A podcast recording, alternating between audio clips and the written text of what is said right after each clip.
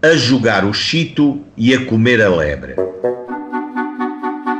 Agostinho Pereira Miranda compareceu na sala de audiências do juiz de paz, queixando-se que no dia 8 do corrente mês foi passar um bocado de tempo para a taberna do Maurício.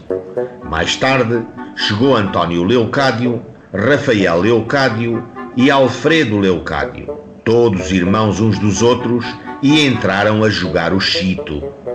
Combinaram todos três de comerem uma lebre, sem que o queixoso quisesse saber de tal pândega. Ao fim da mesma, meteram-se com ele queixoso, começando por tratá-lo mal, respondendo-lhes o queixoso algumas palavras, mas sem serem ofensivas. Nessa ocasião, agarraram-se a ele queixoso, batendo-lhe com pedras na cabeça, que os mesmos foram buscar à rua.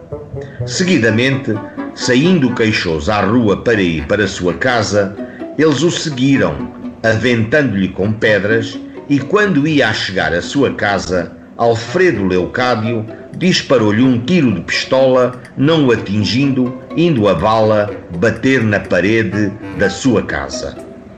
Esta a queixa.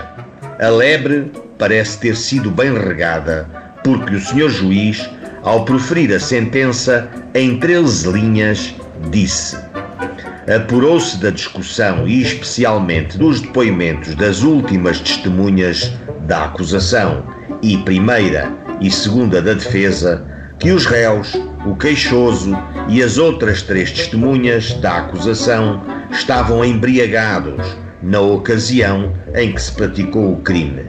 Atento, pois a prova duvidosa, absolvo os réus.